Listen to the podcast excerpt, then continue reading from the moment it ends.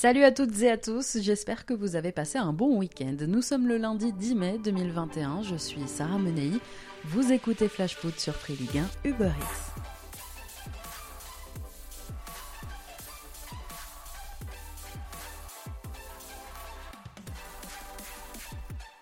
Rien n'est fait. Après la victoire lilloise vendredi soir à Bollard et le match nul du Paris Saint-Germain hier soir à Rennes, les Dogs ont aujourd'hui 3 points d'avance sur le PSG à deux journées de la fin.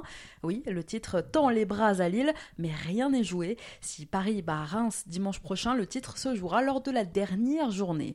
Maître de son destin, le club nordiste, quant à lui, doit prendre encore 4 points lors de ses deux derniers matchs, la réception de Saint-Etienne et un déplacement à Angers, pour décrocher le quatrième titre de champion de France de son histoire sans avoir à se soucier de ses concurrents. Mais deux contre-performances lilloises ou une défaite des Dogs donnerait une dernière chance de sacre au trio composé donc du PSG, mais aussi de l'OL et de l'AS Monaco. Et vu la folie de cette saison, ces renversements, ces retournements de situation, on se garderait bien de faire des pronos. Lille n'a plus le droit à l'erreur, Paris non plus. En ne revenant du Roison Park hier qu'avec le point du match nul, en clôture de cette 36e journée, Paris s'est compliqué la tâche, mais Paris n'a pas fait d'une croix sur le titre. Il est des titres qui se sont joués à l'ultime seconde du dernier match de la saison.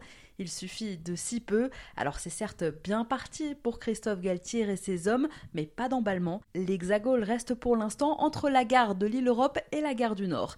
Un constat quand même, Paris est très décevant en championnat cette saison. Il est beaucoup moins la bête noire que tous redoutaient il y a encore quelques mois moins talentueux peut-être sur le papier que les saisons précédentes, avec un changement de coach aussi à Noël et un collectif moins collectif justement. Après son élimination en demi-finale de la Ligue des Champions la semaine dernière, attention à ne pas tout gâcher en cette fin de saison. Allez, on fait le point sur toutes les autres rencontres du week-end. Est-ce qu'il ne fallait pas manquer de cette 36e journée de Ligue 1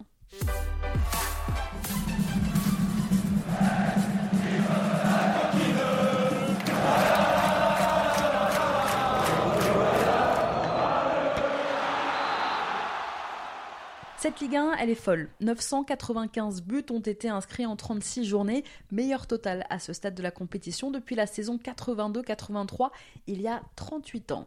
Ça commençait donc dès vendredi soir, en ouverture, Lens accueillait Lille, justement, à Bollard. C'était probablement le dernier déplacement compliqué pour le LOSC cette saison. Privé de l'un de ses leaders, Benjamin André, Lille se rendait chez son voisin lensois qui a toujours une qualification européenne dans le viseur. Porté par un Bourak Elmas des grands soirs, encore lui, Lille a remporté un précieux succès. Très vite, la rencontre démarrait bien pour les Dogs. Dès la deuxième minute de jeu, Jonathan Bamba s'écroulait suite à un contact très léger de Fofana dans la surface. Bourak Elmaz se chargeait de transformer le penalty. Une demi-heure plus tard, alors que les locaux tenaient tête aux Lillois, ils allaient être réduits à 10 après l'exclusion de Clément Michelin. Un second jaune un peu sévère pour Michelin, trop virulent dans un duel aérien avec Tchelik. À 11 contre 10, les Lillois tuaient la rencontre avant même la mi-temps avec un deuxième but de Yelmaz. Et quel but En infériorité numérique et mené 2-0, les Lensois subissaient les vagues successives de leurs adversaires. Finalement, le portier lensois Jean-Louis Lécart repoussait mal une frappe de Bamba qui profitait à Jonathan David pour inscrire le but du 3-0 à l'heure de jeu. Lens a bien tenté de réagir, mais le score en restera là. 3-0 donc pour Lille. La facture est un peu moins lourde qu'au match aller, alors que les Lillois l'avaient emporté 4-0 à l'automne à Pierre Mauroy. Mais la série se poursuit quand même. 14 ans sans victoire à domicile pour les Lensois dans le derby du Nord. Et puis surtout au classement, l'opération est mauvaise pour les joueurs de Francaise qui perdent la cinquième place au profit de Marseille, tandis que le LOSC, je le disais, fait un grand pas de plus vers le titre en Ligue 1 avec ses 4 points d'avance désormais sur le Paris Saint-Germain. Alors forcément, le retour des Dogs à Luchin s'est fait dans la liesse. Depuis l'intérieur du bus lillois, les joueurs, Christophe Galtier et son staff, ont vu la joie de leurs supporters.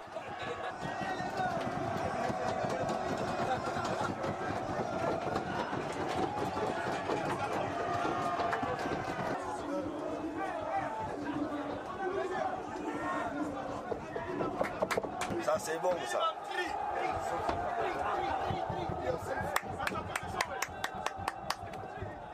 Avec la défaite parisienne, les protégés de Christophe Galtier ont donc creusé un petit écart avec leurs rivaux dans la course au titre avant les deux dernières journées. Grâce à ce 23e succès de la saison, Lille garde son trône de leader à l'issue de cette 36e journée. Il y avait ce week-end la lutte pour le titre, mais celle pour le maintien battait elle aussi encore son plein ce week-end? Nantes et Nîmes ont fait la bonne opération, Bordeaux s'enfonce, Lorient et Strasbourg calent et Brest jouent à se faire peur. On commence par le derby de l'Atlantique. Samedi après-midi à la Beaujoire, Nantes accueillait donc Bordeaux, un derby aux allures de Ligue 2, un match de la peur. Les Canaries, 18e avant le coup d'envoi, devaient impérativement gagner face à Bordeaux, 15e. Bordeaux, de son côté, après une victoire salvatrice face à Rennes la semaine dernière, avait l'occasion d'assurer leur maintien en prenant 3 points mais c'est pas faute de l'avoir répété le week-end dernier en voyant la joie et la liesse des joueurs bordelais et de certains supporters. Non, Bordeaux n'était pas maintenu dès la victoire contre Rennes. Une victoire étriquée et une équipe toujours très fébrile. Elle l'a montré encore ce week-end. Dès le début de la rencontre, samedi, c'est Nantes qui a largement dominé les débats. Très vite, les hommes d'Antoine Comboiré se créaient quelques occasions. Un centre de Ludovic Blas très bon samedi, on y reviendra. Pour Khalifa Koulibaly, trompé Costil. L'attaquant malien n'avait plus marqué dans le jeu depuis deux ans. 1-0 donc pour Nantes dès la 20e minute de jeu. Derrière, Randall Colomwani passait pas loin du but du break. Pas de sursaut bordelais en seconde période. Le deuxième acte commençait sur la même dynamique, exactement que le début de la rencontre.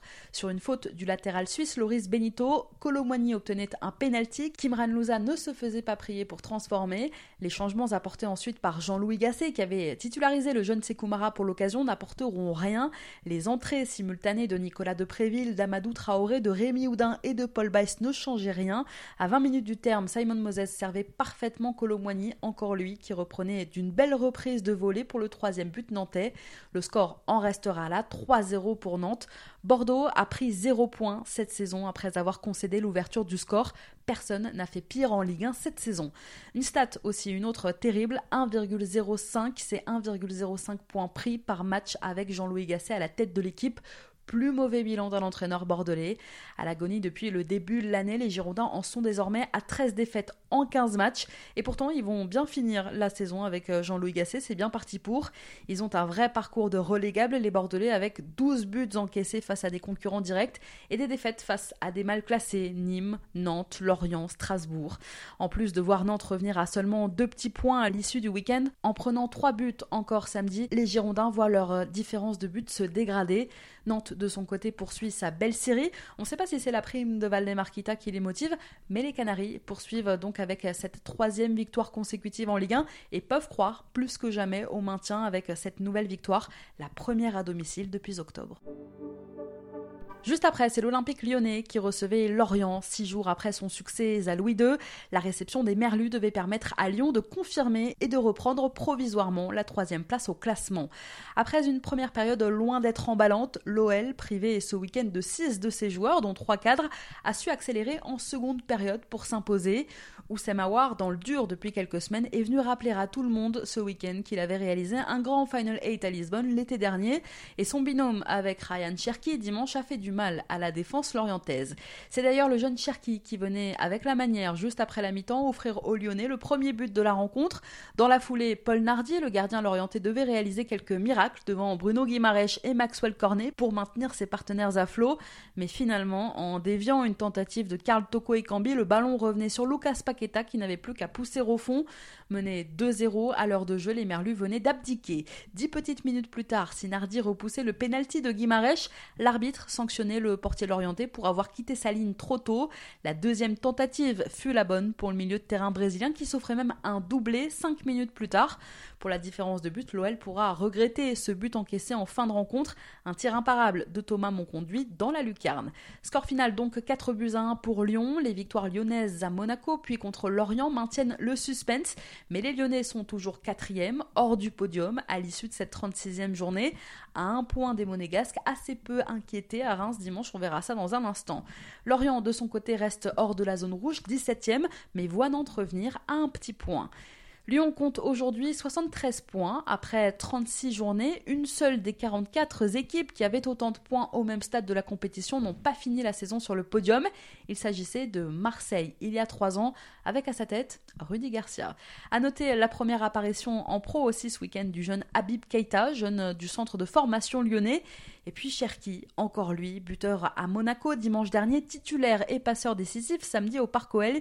Il est devenu le plus jeune joueur à être impliqué sur au moins un but lors de deux rencontres consécutives en Ligue 1 depuis Corentin Jean à l'Estac il y a 8 ans. D'ailleurs, l'art de la transition, félicitations à 3 et à Laurent Batles que l'on retrouvera la saison prochaine en Ligue 1. Vainqueur 2-0 contre Dunkerque samedi, l'Estac a validé sa montée en Ligue 1 la saison prochaine avec en prime le titre de champion de Ligue 2. Descendu en deuxième division à l'issue de la saison 2017-2018, l'Estac remonte donc 3 ans après. En milieu de semaine, on saura si Clermont les rejoint ou pas. Les Clermontois, deuxièmes aujourd'hui au classement, ont pour l'instant 4 points d'avance sur le troisième, Toulouse, mais le TFC a un match en retard à disputer mercredi soir face à Pau, 16e. Si les Toulousains perdent, Clermont est en Ligue 1. Si Toulouse gagne ou fait match nul, eh bien tout se décidera à la dernière journée, le week-end prochain, et oui, puisqu'il ne reste qu'une seule journée en Ligue 2. Retour à la Ligue 1 dimanche après-midi, c'est Saint-Etienne qui recevait l'Olympique de Marseille. Un match très important pour l'OM qui avait l'occasion de prendre 3 points d'avance sur Lens et de récupérer la cinquième place synonyme de qualification en Ligue Europa. Dans cette première période, et comme trop souvent cette saison, les hommes de Jorge Sampaoli ont subi. Après avoir fait le dos rond pendant près d'une demi-heure, les Marseillais finissaient enfin par sortir de leur camp. Florian Thauvin ne passait pas loin de l'ouverture du score après un coup franc bien frappé à la demi-heure de jeu. Finalement, ce sera la seule occasion marseillaise de la première période. Les Stéphanois reprendront vite le contrôle du ballon et finiront logiquement par ouvrir le score. Wabi Kazri, très en forme ce week-end, trouvait Arnaud Nordin pour inscrire juste avant la pause le premier but de la rencontre. Au retour des vestiaires, dans l'intention et dans les ambitions, le deuxième acte des Marseillais euh, sera largement meilleur. Dimitri Payet se procurait plusieurs grosses occasions, mais on soulignera quand même ce week-end les très bonnes interventions d'Etienne Green, devant donc Payet, mais aussi devant Milik et même devant Dario Benedetto. Mais à force de se découvrir pour revenir au score, les Marseillais laissaient aussi des espaces, des espaces qui profitaient aux Stéphanois et à la vitesse d'un Denis Bouanga et d'un Romain Amouma. En fin de rencontre, les deux attaquants des Verts butaient coup sur coup sur un Steve Mandanda le score en restera là, 1-0 pour saint Deuxième défaite de l'Air Sampaoli, les Marseillais ratent le coche mais restent européens grâce à la défaite de Lens. De son côté, Saint-Etienne confirme sa forme du moment. Et puis c'est officiel, Florian Thauvin quittera l'OM à l'issue de la saison, direction le Mexique et les Tigresses de Monterrey, le club actuel d'un autre ex-marseillais, André-Pierre Gignac. Averti dimanche contre Saint-Etienne, Florian Thauvin sera suspendu la dernière journée contre Metz. Il disputera donc son dernier match avec l'OM la semaine prochaine au Vélodrome contre Angers. Hier, Strasbourg recevait Montpellier. Les Strasbourgeois devaient prendre les trois points pour faire un grand pas vers le maintien. Eh bien, c'est raté. Face au MHSC, les hommes de Thierry Lauré ont pris l'eau. Le binôme Gaëtan Laborde, auteur d'un doublé, et Andy Delors, auteur d'un but au retour des vestiaires, a encore fait des étincelles. Ludovic Ajorc et Kevin Zoe ont réduit l'écart pour le Racing, mais ce n'était pas suffisant. Battu 3 buts à 2, le Racing reste 16e aujourd'hui au classement à égalité de points avec Lorient, premier non relégable, et avec un seul petit point d'avance sur Nantes, 18e. Montpellier, de son côté, conforte sa 8e place et prépare de la meilleure des manières son affrontement avec Paris mercredi soir en demi-finale de la Coupe de France. Dans le même temps, c'est Nîmes qui avait rendez-vous à Saint-Symphorien, 19e avant le coup d'envoi avec 6 points de retard sur Lorient. Nîmes affrontait donc le FC Metz. En Moselle, les Crocos n'avaient pas le droit à l'erreur en vue du maintien, déjà très compliqué à ce stade de la saison. Certainement boostés par l'enjeu, les Nîmois ont poussé pendant toute la première période, mais les Messins ne craquaient pas, ils ne lâchaient rien. Après un exploit juste avant la pause, Alexander Oukidja s'inclinait finalement au retour des vestiaires. Sur un centre de Niklas Eliasson, Lamine Fomba coupait bien pour l'ouverture du score, donc à la 61e minute. Derrière le soldat, Renaud Ripard faisait même le break sur penalty. À un quart d'heure du terme, Wagner Diaz pensait réduire l'écart pour les Messins, mais son but sera refusé pour une main messine. Finalement, en toute fin de rencontre, Zinedine Ferrat inscrivait euh, le troisième but ni moi. Score final 3-0 pour les Crocos, victoire ô combien importante pour les joueurs de Pascal Planck qui reviennent donc à deux points de Nantes et 3 de Lorient et Strasbourg. Les Crocos peuvent rêver des barrages. En revanche, c'est déjà fini et on le sait pour Dijon qui se déplaçait hier à Angers, un DFCO déjà condamné à la relégation et qui n'y est vraiment plus. Après une série de mauvais résultats, c'était donc l'équipe parfaite pour relancer Angers grâce à des buts d'Angelo Fulgini, de Saturnin Alagbé contre son camp et de Loïs Diony. Les Angevins s'imposaient 3-0. Quelques semaines après avoir annoncé son départ en fin de saison, Stéphane Moulin s'est dit euh, soulagé et fier à l'issue de la rencontre. Une rencontre qui valide donc un sixième maintien consécutif du du SCO dans l'élite. Je le cite, c'était important de laisser le club en Ligue 1, a déclaré donc celui qui a passé 10 ans sur le banc d'Angers. Et Dijon est décidément un adversaire qui réussit bien au SCO. Angers a désormais remporté 75% de ses matchs de Ligue 1 face au DFCO. C'est son meilleur ratio face à un adversaire actuel dans l'élite. Concernant Dijon, je vais vous dire la même chose que depuis quelques semaines maintenant, mais on pense à eux et on se dit vivement que ça se termine. Dimanche, toujours sur la côte d'Azur, cette fois c'est Nice qui accueillait Brest. Une semaine après la claque prise contre Nantes, les Brestois ont pris l'eau à Nice. Malgré leur avantage au score à la pause grâce à un doublé de Steve Mounier et une supériorité numérique en deuxième période après l'exclusion du Niçois Pierre Lesmelou, Brest s'est sabordé, tout simplement. Nice égalisait à l'heure de jeu grâce à un but d'Hicham Boudaoui avant de prendre l'avantage en fin de rencontre grâce à Hassan Kamara. Score final 3-2 pour des Aiglons qui réalisent une belle performance tandis que les Brestois, eux, ont perdu un match qui aurait pu leur assurer le maintien. Le coup de gueule d'Olivier Dalloglio la semaine dernière n'a donc pas servi. Et cette fois, c'est l'enfant du pays, Brendan Chardonnay, qui en conférence de presse n'a pas mâché ses mots après cette nouvelle désillusion. Je l'explique pas, c'est juste, c'est juste pas possible. C'est pas possible de perdre, de perdre ce match-là. On l'avait, on l'avait en main, on menait, on menait 2-1 et ils, prennent un, ils prennent un carton rouge. Voilà, il nous faut, il nous faut quoi de plus? Il nous faut qu'un, il nous faut 5 buts d'avance pour gagner un match. C'est pas, c'est pas possible. C'est pas possible de, de, perdre, de perdre ce match-là, surtout dans ce sprint final où, euh, où tous les points, tous les points comptent. Aujourd'hui, notre performance, elle est, juste, est juste inacceptable parce que, parce que, comme j'ai dit, on a, on a le match en main. C'est, c'est pas, c'est pas possible de perdre, de perdre ce match-là en, en supériorité numérique on sort énervé euh, depuis, le, le mois de janvier, on sort énervé de, pratiquement chaque match. Il n'y a rien qui, y a rien qui se passe. C'est pas, pas possible. On veut des, actes, sur le terrain. Au bout d'un moment, euh, c'est bien beau de, se dire les choses, mais si, si on les met pas en pratique sur le terrain, ça, ça sert à rien. Ne, ne, ne, ne venez pas sur le terrain, c'est pas possible. Il y a une conscience que Brest joue un peu actuellement. Bien sûr, mais bien sûr, on le sait qu'on on le sait qu'on joue avec le feu. On le sait. Euh, j'espère que c'est dans, dans la tête de tout le monde, parce que euh, parce qu'il faudra il faudra que des guerriers, il faudra que des guerriers et que des que des mecs qui ont envie que que le club de, de Brest soit en, soit en Ligue 1 l'année prochaine. La semaine prochaine, c'est un deuxième déplacement consécutif qui attend les Brestois puisqu'ils ont rendez-vous à La Mosson dimanche. Un déplacement difficile, bien que les Payadins pourraient être fatigués par leur demi-finale de Coupe de France qu'ils auront disputé mercredi face au PSG. Alors ce match de dimanche prochain sonnera peut-être l'heure de la révolte brestoise. Un peu plus tard dans l'après-midi, c'est la S Monaco qui allait à Reims. Tout était bien plus calme pour les Monégasques à Reims par rapport à dimanche dernier face à Lyon. Les joueurs de Niko Kovac devaient l'emporter pour conforter leur troisième place au classement. Ils y sont parvenus sans briller. Comme attendu, c'est bien l'ASM qui prenait le contrôle du ballon dès les premières minutes de jeu, mais comme attendu aussi, Reims n'était pas une équipe facile à manœuvrer.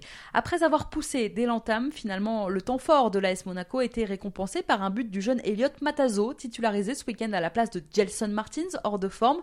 Troisième titu en Ligue 1 pour Matazo. Après un magnifique 1-2 avec Wissam Ben le jeune milieu belge ouvrait le score dès la 20e minute de jeu. Menés, les Rémois ont bien tenté de se révolter, sans succès. Après la mi-temps, Reims revenait avec de bien meilleures intentions et mettait la pression sur le but de Benjamin Lecomte, mais le rythme retombera peu à peu et le score en restera là. 1-0 donc pour Monaco, toujours troisième à l'issue du week-end et qui garde son point d'avance sur l'Olympique lyonnais. Et puis donc, hier soir, en clôture de cette 36e journée, le PSG n'a obtenu que le point du nul à Rennes, un partout entre les deux équipes. Neymar, buteur parisien sur penalty, un péno très discutable, et Serou Girassi à la réduction de l'écart pour les Rennais à 20 minutes du terme de la rencontre. A noter que les Parisiens ont terminé ce match à 10 après l'exclusion de Presnel Kimpembe. On parlait la semaine dernière d'un possible manque de maturité chez cette équipe parisienne. Eh bien, elle a encore craqué. À l'image de Di Maria mardi dernier à l'Etihad, le PSG a de nouveau donc craqué en perdant ses avec Presnel Kimpembe. Le défenseur central a été exclu pour un tacle dangereux sur Jérémy Doku en fin de rencontre. Kimpembe s'est ensuite embrouillé avec le banc rennais avant de rejoindre les vestiaires de Roison Park. La saison est peut-être terminée d'ailleurs pour Kimpembe qui sera d'ores et déjà suspendu pour la demi-finale de Coupe de France mercredi à Montpellier avec l'absence de Marco Verratti blessé au genou à l'entraînement et absent à Rennes hier. Ça fait beaucoup pour Paris. Sachez qu'une émouvante minute de silence a été respectée aussi avant le coup d'envoi au Roison Park hier soir en hommage à Christophe Revaux, l'ancien gardien des deux clubs décédé jeudi. Et puis un mot pour terminer sur le PSG, avec quand même une bonne nouvelle pour les Parisiens, la prolongation de Neymar. Quasiment 4 ans après son arrivée dans la capitale, le Brésilien a finalement donc prolongé son contrat un peu plus d'un an avant son terme. Il est désormais lié au club jusqu'au 30 juin 2025. Très content pour continuer avec Paris. Un an avant le terme de leur bail, le PSG devait donc réussir à prolonger au moins l'une de ces deux stars. C'est chose faite avec Neymar, n'en déplaise à la presse catalane qui annonce le retour du Brésilien au Barça depuis des mois. Et quant à la situation contractuelle de Kylian Mbappé, pas encore de nouvelles, mais grâce déjà à la prolongation du Brésilien, Paris peut envisager son avenir un peu plus sereinement. Proposition de prolongation sur la table aussi pour Julian Draxler. Après Neymar, Angel Di Maria, Juan Bernat et Keylor Navas, maintenant Draxler. Je vous en parlais la semaine dernière en attendant l'ouverture du mercato. Paris sécurise ses actifs. Le club de la capitale a trouvé un accord cette semaine avec son milieu de terrain qui arrivait en fin de contrat cet été. Il s'agirait d'une prolongation de 3 ans. Contexte oblige, celle-ci prévoit une baisse de salaire. Et la prolongation de Draxler, c'est quand même un dénouement qui paraissait improbable il y a encore quelques mois. Ces dernières semaines, Mauricio Pochettino, son coach, aurait plaidé sa cause auprès de Leonardo. Allez, on vous partage notre coup de cœur de la semaine dans Flash Foot. Tu le sais, je te l'ai dit dans la colline. Mais Je t'aime d'une façon que c'est pas possible de le dire. Et tout le temps je te vois, tout le temps je te parle. Le coup de cœur, lundi dernier, souvenez-vous, il était pour la jeunesse. Je vous ai parlé de Doku, de Cherki, de Mara. Cette semaine, on recommence et il est double ce coup de cœur. Un pour Alexis Claude Maurice, le niçois, l'autre pour Ludovic Blas, le nantais. J'aurais aussi pu vous parler d'Étienne Green, le jeune gardien stéphanois. On commence par Blas, le joueur des Canaries, qui a tout juste 23 ans, a inscrit déjà 14 buts en Ligue 1 depuis le début de la saison dernière. Seuls Kylian Mbappé et Casper Dolberg font mieux sur la période parmi les joueurs nés en 1997 ou après. Mais au-delà des stats, au-delà des chiffres, ce qu'on apprécie surtout chez le Nantais, ce sont ses qualités de dribble, ses qualités de percussion. Samedi, il en a fait voir de toutes les couleurs à Youssouf Sabali. S'il continue comme ça, Ludovic Blas, il ne devrait pas rester à Nantes bien longtemps. Et puis donc Alexis Claude Maurice, auteur de trois passes décisives face à Brest dimanche, le joueur de 22 ans a réalisé une énorme performance face aux Bretons. En conférence de presse, le joueur a avoué lui-même que ce match était certainement le match le plus abouti de sa jeune carrière. Le jeune ailier est le premier niçois qui délivre trois passes D dans un même match depuis qu'Opta analyse la compétition. Cette troisième passe D d'ailleurs pour Hassan Kamara, allez la voir, elle est particulièrement spectaculaire. Claude Maurice s'est joué de la défense brestoise pendant de longues secondes avant de centrer en retrait pour son coéquipier. Même s'il a manqué quelques occasions en début de match, il a quand même permis au Niçois Alexis Claude Maurice de s'imposer malgré une infériorité numérique. Sa performance hors norme a d'ailleurs été saluée après le match par son entraîneur Adrien Oursea. Ah, Alexis, il a été énorme je dirais une fois de plus. Mais, mais on voit un joueur en pleine confiance qui est en train de, prendre des risques. Et honnêtement, euh, moi en tant que spectateur, euh, je paierais le billet pour aller, pour aller voir des, des joueurs comme ça. C'est ces joueurs-là qui, qui, enchantent, qui enchantent les foules. Et, et, et c'est pour ça que le football, il est beau lorsqu'on peut avoir des footballeurs pareils. Non, euh, Alexis, il est en train de grandir, il mène son chemin, je suis très heureux pour lui, on est tous d'ailleurs très heureux pour lui, et on le voit encore, on le voit encore grandir, et je pense que, je pense que lui-même, il connaît pas ses limites. Prochain objectif pour le jeune niçois, l'Euro 2021 avec l'équipe de France Espoir cet été. Alexis Claude Maurice était présent avec les Bleuets lors de la phase de poule au mois de mars. Il a sûrement marqué des points auprès de Sylvain Ripoll en cette fin de saison en Ligue 1. Merci à tous d'avoir été avec nous. C'était Sarah Menei. Vous écoutiez Flash Foot sur Free Ligue 1 Uber Eats. On se retrouve demain.